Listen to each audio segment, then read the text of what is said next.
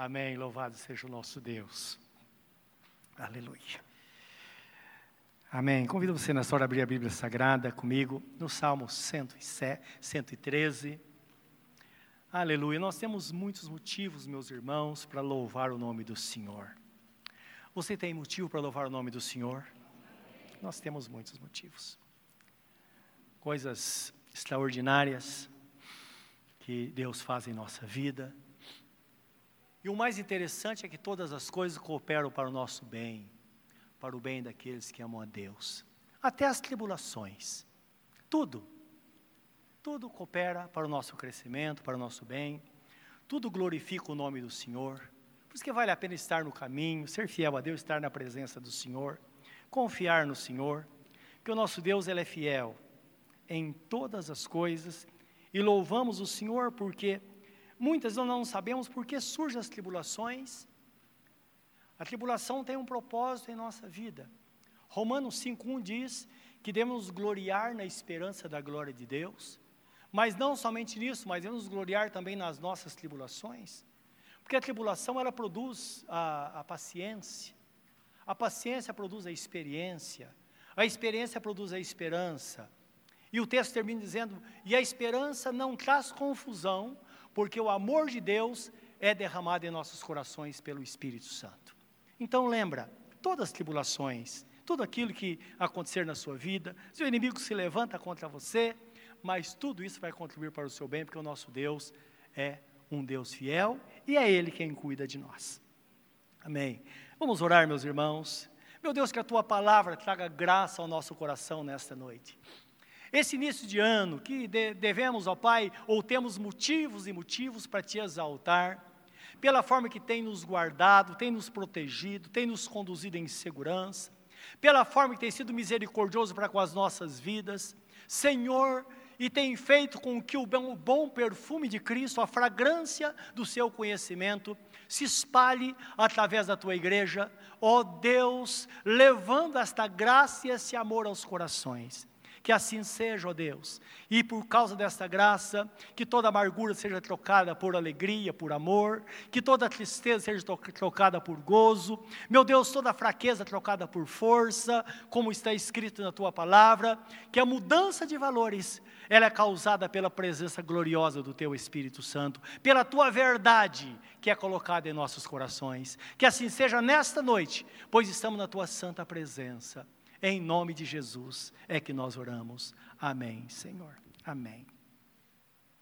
Diz assim a palavra, meus irmãos: Louvai ao Senhor, louvai servos do Senhor, louvai o nome do Senhor. Seja bendito o nome do Senhor desde agora e para sempre, ou até o ocaso, como diz em alguma Bíblia. Desde o nascimento do sol até o ocaso, seja louvado o nome do Senhor. Exaltado está o Senhor acima de todas as nações, e a sua glória sobre os céus. Quem é como o Senhor nosso Deus, que habita nas alturas, que se curva para ver o que está no céu e na terra, que do pó levanta o pequeno ou desvalido, e do monturo ou do entulho levanta o ergo necessitado, para o fazer assentar com os príncipes, sim, com os príncipes do seu povo. Que façam que a mulher estéril habite em família e seja alegre mãe de filhos, louvai ao Senhor. Bendito seja Deus. Louvemos ao Senhor nosso Deus. Meus irmãos, nesse salmo, todos os servos do Senhor são chamados a louvá-lo por aquilo que o nosso Deus é. Mesmo que ele não fizesse nada, ele é o Senhor de todas as coisas. Mas o texto também fala sobre o louvor por tudo aquilo que ele tem feito. Porque nós devemos entender e devemos louvar a Deus por ele ser o nosso Deus todo-poderoso, porque ele de fato está acima de tudo. E no versículo 4 e 5 nós vemos aqui falando sobre o nome do Senhor, que define de fato quem ele é. Louvai, diz o texto, o nome do Senhor, diz no versículo no versículo 5. não é? Porque não há ninguém como o Senhor. Então nós o exaltamos, porque de fato Ele é o Senhor. No versículo 1 também, quando fala louvai ao Senhor, percebam que o nome é citado, Senhor, com todas as letras maiúsculas. Isso tem um significado. No Velho Testamento, quando você encontra, ou quando nós encontramos, a palavra Senhor, com todas as letras maiúsculas, está citando o nome do nosso Deus naquilo que de fato Ele é, por Ele ser o Deus Todo-Poderoso. Esse era o nome sagrado no Velho Testamento. É acerca deste nome que Deus disse no Velho Testamento: Não tomarás o nome do Senhor teu Deus em vão. Então, entendam, quando a Bíblia traz o nome do Senhor com a primeira letra maiúscula, as demais minúsculas, está falando do Senhor acerca daquilo que ele tem feito, aquilo que ele faz. Mas quando o louvor é oferecido a ele por aquilo que ele é, então fala: louvai o nome do Senhor. Aí vem com todas as letras maiúsculas. É interessante que lá no Velho Testamento tem uma, uma, uma história bíblica que mostra um dizer bíblico no Velho Testamento que mostra que o sumo sacerdote, uma vez por ano, quando ele entrava no Santo dos Santos para fazer expiação pelo pecado da nação, ele citava esse nome. Somente, somente o sumo sacerdote, que era a representação de Jesus na terra, que podia falar. Então ele chegava com o sangue de um animal, que era consagrado a Deus, ele aspergia a arca da, da aliança que estava no Santo dos Santos, não é? E depois aspergia também as pessoas, espirrava o sangue sobre as pessoas. E quando ele entrava no Santo dos Santos, só naquele lugar, ele citava o nome de Deus, que era, na verdade, quatro consoantes: YH, VH ou WH. Então, esse nome perdeu a pronúncia. Pela proibição de ser falado, porque o povo judeu não citava esse nome para que não profanasse o nome do Senhor, devido ao mandamento que Deus disse: ouve a Israel, não é? É? O Senhor teu Deus é o único Deus, não tomarás o nome do Senhor teu Deus em vão. Então eles não podiam falar somente o sumo sacerdote, não é? Eles falavam através, através ah, eles falavam na verdade através do sangue. Porque quando eles entravam com o sangue para aspergir a arca da aliança no Santo dos Santos, que era um compartimento da, do, do, do tabernáculo, mais tarde do templo, então, aquele, naquele sangue era levada a representação de todo o povo de Israel, que eram pecadores como nós. Então, quando ele aspergia o sangue, e o sumo sacerdote falava em nome de toda a nação de Israel, e quando ele saía, ele abençoava o povo com a bênção mosaica que nós falamos na semana passada. Ele dizia: Que Deus te abençoe e te guarde, que Deus faça resplandecer o seu rosto sobre ti e tenha misericórdia de ti. Que Deus levante sobre ti, sobre ti o seu rosto e te dê a paz. E as pessoas iam para casa, eram abençoados, tudo dava certo, a lavoura era abençoada, a família era abençoada. Por isso que a palavra diz que lá eles viviam debaixo do nome do Senhor, por causa desta oração e por causa da bênção que era impetrada sobre o povo de Israel, a bênção que hoje é equivalente à bênção apostólica, quando nós dizemos que o amor do nosso Deus Pai, a graça de nosso Senhor Jesus Cristo e a comunhão do Espírito Santo seja com todos vós, desde agora e para sempre. Então, a bênção recai também sobre a igreja. Amém, meus irmãos? Que é o fechamento de todo culto, assim como era o fechamento de toda a cerimônia. Então, o texto fala que ele está acima de tudo. Esta é a razão. O nosso Deus está acima de todas as coisas na verdade. Exaltado está o Senhor acima de todas as nações e a sua glória sobre os céus. Isto é, meus irmãos, não há ninguém como o Senhor nosso Deus. Todo-poderoso, excelso, grandioso, porém acessível, nós sabemos isso, não é? Apesar da sua grandeza, ele é acessível através da pessoa bendita de nosso Senhor e Salvador Jesus Cristo. Está escrito no livro de Isaías, parece capítulo 56 ou 57, que fala que Deus, ele está presente. Se quisermos saber com quem ele está presente, o texto fala ele está presente com o quebrantado e contrito de coração. Ele está presente com aquela pessoa que se quebra na presença dele, que se rende diante dele. Então Deus se faz presente ali para abençoar e multiplicar as bênçãos sobre esta pessoa. Esse era o pensamento do povo de Israel no Velho Testamento. E é o pensamento que devemos ter também. que como é que podemos servir um Deus que nós não conhecemos? Nós só nos rendemos diante de um Deus todo-poderoso. É a Ele que nós entregamos as nossas dificuldades, entregamos a nossa própria vida. É a Ele que nós entregamos as nossas ofertas, é a Ele que nós dizimamos. A palavra nos diz no livro de Hebreus, me falha, não falha a memória, parece que capítulo 7, deve ser versículo 25 por aí, ou 8, 25, não falha a memória. Fala em Melquisedeque, que era a figura de Jesus no Velho Testamento.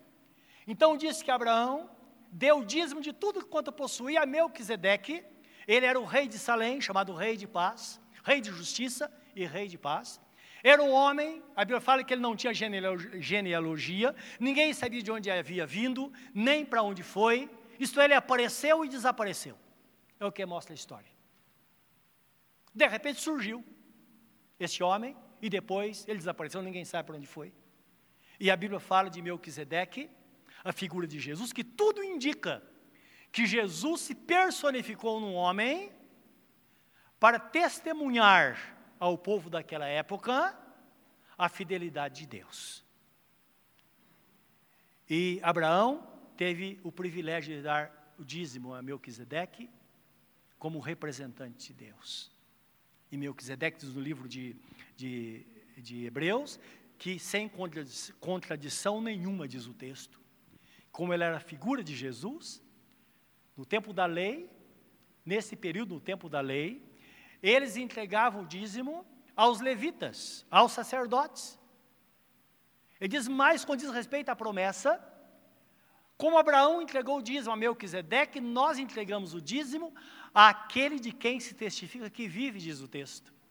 Quando diz isso a Bíblia, significa que o único que morreu sobre a terra, ressuscitou para nunca mais morrer, foi Jesus, que é a primícia da ressurreição. Todos os demais já houve ressurreições. Jesus ressuscitou pessoas, o apóstolo Paulo também. Na história nós sabemos. Hoje ainda, de vez em quando, acontece alguma ressurreição em algum lugar. Mas todas essas pessoas morrem de novo. Porque Jesus foi o primeiro da ressurreição. Então, ele morreu, ressuscitou para nunca mais morrer. E a ele que nós oferecemos tudo de nós. Agora, por quê? É interessante que no Novo Testamento, este nome Senhor é atribuído a Jesus. Livro de Filipenses 2, 6 e 5, 6, 5 em diante, até 11 diz assim: Tende em vós o mesmo sentimento que houve em Cristo Jesus, que sendo em forma de Deus, não teve por usurpação ser igual a Deus, isto é, ele não usou seus direitos como Deus aqui na terra, mas ele assumiu a natureza humana e como homem, ele esvaziou-se a si mesmo, humilhando até a morte, morte de cruz, diz o texto. E por causa disso, Deus o Pai o exaltou sobremaneira, isto é, o exaltou sobre tudo, sobre todas as coisas, como diz o texto acerca do nosso Deus Pai Todo-Poderoso. E deu a ele o nome que está acima de todo nome, porque diante deste nome se dobrará todo joelho nos céus, na terra e debaixo da terra, e toda língua confessará que Ele é o Senhor para a glória de Deus Pai. Esse é o Jesus que nós servimos. Então perceba por isso que Jesus é o único mediador entre Deus e os homens, que ele é o Pai através de Jesus, porque debaixo do céu não existe nenhum outro nome dado entre os homens através do qual devamos ser salvos, diz a palavra em Atos capítulo 4, versículo 12. No Salmo 8, o salmista Davi, ele exalta o nosso Deus como Deus todo-poderoso, porém acessível que valoriza o homem acima de toda a sua criação. Ora, esse não é o papel de Jesus hoje? Não é através de Jesus que nós, não é Ele que vem e transforma a nossa vida, e nós deixamos de ser o que éramos e passamos a ser uma nova criatura? Aquele que aceita Jesus, ele não tem na sua vida um divisor de águas, o antes e o depois? Então percebam, toda a graça do Pai sendo colocada agora sobre o Filho, sobre a pessoa bendita de nosso Senhor e Salvador Jesus Cristo.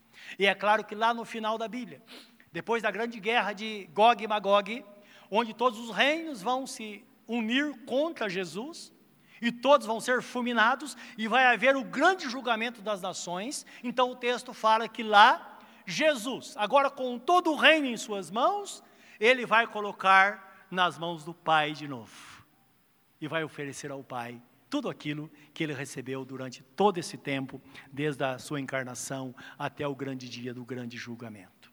Então, o Salmo 8, o salmista fala sobre esta, sobre Deus, exaltado sobre tudo, porém acessível, não é? E o nosso Deus, ele é acessível, desde que vá a ele através de Jesus. Jesus fala: Eu sou o caminho, a verdade e a vida. Ninguém vem ao Pai a não ser por mim. Então, o Pai se torna acessível através da pessoa bendita de nosso Senhor e Salvador Jesus Cristo. E olha a forma que o salmista ele descreve, ele é um profeta, ele está sendo usado por Deus aqui. E ele diz assim: Ó oh Senhor, Senhor nosso, quão admirável ou quão magnífico é o teu nome em toda a terra, pois puseste a tua glória sobre os céus. Da boca das crianças e dos que mamam, tu suscitaste força por causa dos teus adversários para fazer escalar o inimigo e vingativo. Quando vejo os teus céus, obra dos teus dedos, a lua e as estrelas que preparaste, que é o homem mortal para que te lembres dele, e o filho do homem para que o visites? Contudo, pouco menor fizeste do que os anjos, e de glória e de honra o coroaste. Fazes com que ele tenha domínio sobre as obras das tuas mãos. Tudo puseste debaixo dos seus pés, todas as ovelhas e bois, assim como os animais do campo, as aves dos céus e os peixes do mar, e tudo que passa pelas veredas dos mares. Ó Senhor, Senhor nosso, quão admirável ou quão magnífico é o teu nome em toda a terra. Esse é o Senhor a quem nós servimos, esse é o Deus que deve ser louvado. Então, quando o texto fala que devemos louvá-lo, devemos exaltá-lo, porque Ele é o nosso Deus, então, de fato, nós devemos nos render a Ele e exaltá-lo em toda a sua é, plenitude, não é? em toda, toda a plenitude da sua graça. O Salmo 113, 6 a 9, aí Deus mostra a sua atenção ao homem decaído. E nós percebemos que nesse texto, nesse, nesse, nesta palavra que vamos ler, aqui o Senhor se apresenta como o Redentor, o nosso Deus. Agora lembra que esta é uma função de Jesus. Por isso que é dado a Jesus o nome de Cristo Redentor, não é verdade? Então, redentor é aquele que redime, aquele que traz de volta o que se perdeu. E olha o que o texto fala, do versículo 6 a 9. Diz assim: O Senhor faz justiça e ju... 6 a 9, é. O Senhor faz justiça e juízo a todos os homens. Desculpem. É do versículo 4, não é? versículo 3 e 4, 3, 2, e 4, 2 a 5. É Ele que perdoa todas as nossas, as tuas iniquidades e sara todas as tuas enfermidades, quem redime a tua vida da perdição e te coroa de benignidade e misericórdia, que enche a tua boca de bens, de sorte que a tua mocidade se renova. O Senhor faz justiça e juízo a todos, fez notórios, é, fez notórios os seus caminhos a Moisés e aos filhos de Israel. Amém? Isso mesmo. Amém. Então nós sabemos que a, a missão de Jesus, quando o texto. Desculpe, meus irmãos. Eu li o 113, que é, também é o, é o louvor, é, um, é uma, um, um salmo parecido com esse. Por isso que eu estou procurando a segunda parte, não consigo encontrar aqui, não é? Então, ele se curva, então é ele quem, quem é exaltado, porque o texto lá que no 103 fala que devemos louvar o Senhor, porque ele cura as nossas enfermidades, perdoa as nossas iniquidades, não é isso? Não é? E eu estava lendo, eu puxei para trás, estava lendo errado. Mas o louvor é por, lá é por aquilo que Deus faz. Aqui fala assim: ele se curva para ver o que está nos céus e na terra, que do pó levanta o pequeno ou desvalido, e do monturo ergue o necessitado. Então, para fazer assentar com os príncipes o seu povo, e faça com que a mulher estéreo habite em família e seja alegre mãe de filhos, louvai ao Senhor. Então, quando o texto fala aqui que o Senhor, ele ergue o desvalido do pó, está falando daquela pessoa que nunca foi nada, mas há uma promessa para ela e ela vai ser. Quando fala que ergue do entulho necessitado, está falando daquela pessoa que talvez teve uma vida abençoada. Depois a casa caiu. Por isso que fala um monte de entulho, não é? Porque aqui montura é uma casa caída. Então Deus ele levanta e faz com que esta pessoa ela se assente com os príncipes do seu povo. Então, é nesse texto aqui, nesse versículo, que fala do Senhor como o redentor, aquele que redime, aquele que traz de volta, de fato, o que se perdeu. Não é? Também fala de uma pessoa vitoriosa, uma pessoa que foi alcançada por Deus. Agora, nós sabemos, quando a Bíblia fala, no livro de João 10, 10, que Jesus, ele veio para dar vida e vida em abundância, ele cita o outro lado dizendo que o ladrão veio para matar, roubar e destruir, é o que o diabo faz. Ele rouba, ele mata e destrói. Mas Jesus veio para dar vida e vida e abundância. Agora, o que é uma vida abundante? A vida abundante é uma vida com muitos bens materiais? Nem sempre. Tem pessoas que têm muitas coisas materiais, são pessoas infelizes. É uma, uma pessoa também que vive passando fome? Também não. Não é? Então, está falando de um equilíbrio. Uma pessoa que tem o suficiente para viver, tem paz no coração, tem paz na família, não é?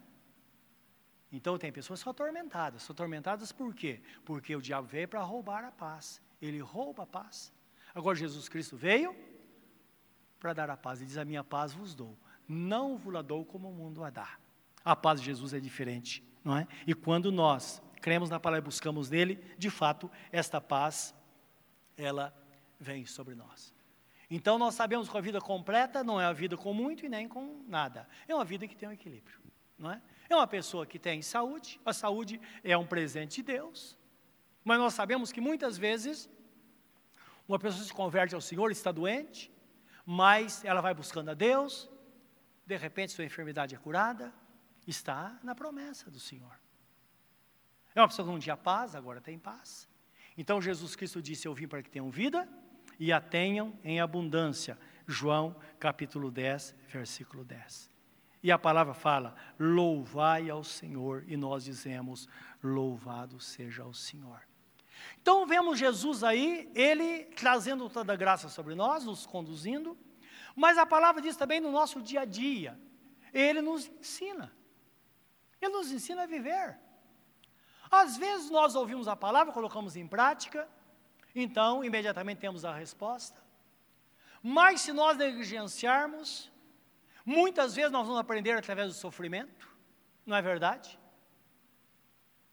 Mas ele nos ensina, de uma forma ou de outra. Ele lamenta quando nós não praticamos a palavra, porque depois podemos ter consequência. Agora, ele fica feliz quando nós ouvimos a palavra e dizemos: Sim, Senhor, nós colocamos em prática a palavra que nós recebemos dele. Nós vemos no, no livro de Isaías 48, versículo 17, nós Deus fala ao povo de Israel: Eu sou o Senhor, o teu redentor. Eu sou o Senhor teu Deus, o teu redentor. Eu sou o Deus de Israel. Hoje Ele é o Deus da igreja, que te ensina o que é útil e que te mostra o caminho que deves andar. Meus irmãos, nós podemos até andar por caminho errados, mas nós sabemos o caminho que devemos andar, sabemos ou não sabemos? O Espírito Santo mostra a nós, esse é o caminho que você deve andar. Se você fizer assim, você vai receber coisas boas. Se você semear sementes ruins, vão colher coisas ruins. Se semear coisas, eh, semente boa, vai colher coisas boas. Então, como diz a Bíblia, a Bíblia Sagrada, quando escreve aos Gálatas, o apóstolo Paulo diz assim: façamos o bem a todos, para que a seu tempo possamos colher. Então lembra, existe um tempo para plantar e um tempo para colher. E que este ano, meus irmãos, seja um ano de muitas bênçãos na nossa vida, por tudo aquilo de bom que nós plantamos, que a graça de Deus ela seja derramada abundantemente sobre nós. Louvai ao Senhor, louvai o nome do Senhor, isto é, tendo consciência, quando oramos a Deus em nome de Jesus, ou quando citamos o nome de Jesus, saibamos que Ele é o Senhor absoluto de todas as coisas, mas principalmente da nossa vida. Jesus não é Senhor do mundo, porque o mundo jaz no maligno, mas, Ele é o Senhor daquela pessoa que o serve. Ele é o Senhor da minha vida, é o Senhor da sua vida. Então, devemos ter consciência que Ele é o Senhor absoluto de fato da nossa vida. Seja bendito o nome do Senhor, diz o texto que lemos, desde agora e para sempre. Para sempre seja louvado o nome do Senhor. E nós sabemos que esse louvor deve ser dado em qualquer circunstância, porque nós louvamos a Deus em coisas boas. Mas não nos esqueçamos que a palavra de Deus diz: em tudo dai graças, porque esta é a vontade do Senhor. E dar graça significa ter um coração grato a Deus, compreendendo que de fato todas as coisas cooperam para o nosso bem. Só Ele restaura o caído, meus irmãos. Ele levanta o necessitado, Ele cuida. É nele que nós esperamos. Você espera no Senhor? O Velho Testamento as pessoas diziam: Nós esperamos em Deus o dia todo. Esperamos no Senhor. Nele deve estar toda a nossa confiança. Salmo 37 diz: Deleita-te também no Senhor, e Ele realizará o desejo do teu coração, mas espera no Senhor, confia nele, espera, porque aquele que confia e espera, a Ele nascerá o sol da justiça. Isto é, hora ou outra, as coisas vão mudar, ou outras coisas vão acontecer. Nós estamos esperando o testemunho de um casal, que oramos para essa irmã durante todo o ano de 2000 e, e e 17. Domingo, quando estava saindo, o casal me parou e disse, pastor, eu quero, pedir a gentileza de o senhor tirar da lista o nosso nome, o nome, o meu nome, diz a irmã. Disse, por que, irmã? Porque Jesus me curou.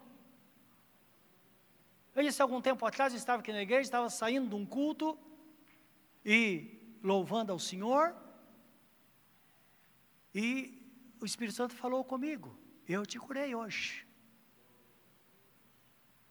E ela pediu para que tirasse o nome, porque imediatamente ela começou a sentir bem e está muito bem. Deus é Deus, Ele é o Senhor. Só está esperando o exame médico agora para se escrever o testemunho, não é? Mas o nosso Deus é Deus, Ele faz isso mesmo. Ele é o Senhor. Então, às vezes está passando por um problema, confia no Senhor. Hora ou outra, Deus vem. Há tempo para humilhação e há tempo para exaltação, diz a palavra de Deus. Agora, nós sabemos, meus irmãos, que o maior louvor que existe pode existir num coração. É quando esta pessoa tem gratidão a Deus, sabendo que Deus a fez um pouco menor do que os anjos. Então, nós decaímos e Jesus foi lá e nos resgatou. Por isso que a Bíblia Sagrada fala que até os anjos fazem festa nos céus quando a pessoa reconhece que Jesus de fato é o Senhor da vida dela. Até os anjos fazem festa nos céus, dá para entender isso? Um movimento que há no mundo espiritual. Quando uma pessoa, o pior pecador, é diz: Senhor, eu reconheço que tu és o Senhor da minha vida, e hoje eu me rendo a ti. E o inimigo fala: não faça isso, sua vida vai mudar. É claro, se não quer que a vida mude, é só não se entregar a Jesus, porque qualquer pessoa que se entrega a Jesus de fato, de corpo e alma, certamente haverá uma mudança na sua vida, ela terá uma nova história. Esta pessoa terá um passado, mas também vai ter um futuro agora escrito com a graça de Deus. Uma nova história vai ser escrita na vida desta pessoa, uma história de bênção, de paz. É por isso que o apóstolo Paulo dizia: apesar das dificuldades, eu posso tudo naquele que me fortalece.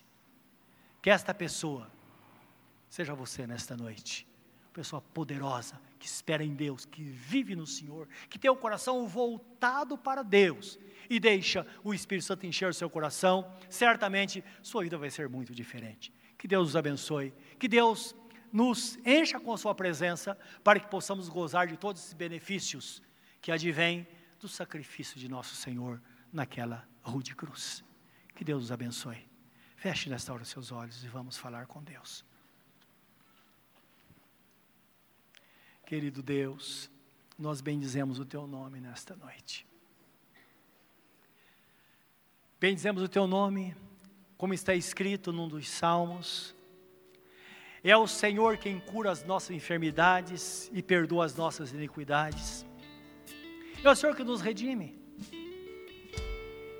E esse salmo que lemos diz: Louvai ao Senhor desde a, de agora até o, até, até o fim. Sobre todas as coisas é o Senhor. É o Senhor que exalta o seu povo. É o Senhor que levanta do pó desvalido, que olha dos céus e contempla a necessidade contempla o coração daquela pessoa, ó oh Deus, que às vezes bota a cabeça no travesseiro e não consegue dormir. O Senhor está ali, é o Senhor quem traz a paz. Aquele que está tão preocupado com amanhã, o Senhor disse: Não vos preocupeis com amanhã, amanhã deve estar nas mãos do Senhor. Hoje nós louvamos ao Senhor por aquilo que Ele fez. O amanhã tudo vai acontecer segundo a vontade dEle. Meu Deus, que esta graça repouse, ó Deus, em nossos corações nesta noite. Meu Deus, que cada coração voltado para Ti nesta hora, renda o seu louvor, renda a gratidão, Senhor. Meu Deus, aquela pessoa que veio aqui hoje, e talvez ao chegar tenha pensado: o que é que eu estou fazendo aqui? Deus, recebe esse coração nesta hora. Esta pessoa mal sabia que hoje o Senhor teria um encontro com ela neste lugar. Recebe esse coração. Aquela pessoa que confessa os seus pecados a Ti. Aquela pessoa que se entrega a Ti totalmente nesta hora que fala das suas dificuldades do dia a dia, que precisa de graça para prosseguir. Ó oh Deus, estenda as tuas mãos para abençoar. Não há Deus como nosso Deus, que está sentado no seu trono e trabalha dia e noite em favor daqueles que nele esperam. Não há Senhor como o Senhor. Que esta graça inunde nosso coração nesta hora, Senhor. Vamos receber a unção neste momento. Esse momento tão solene e sublime.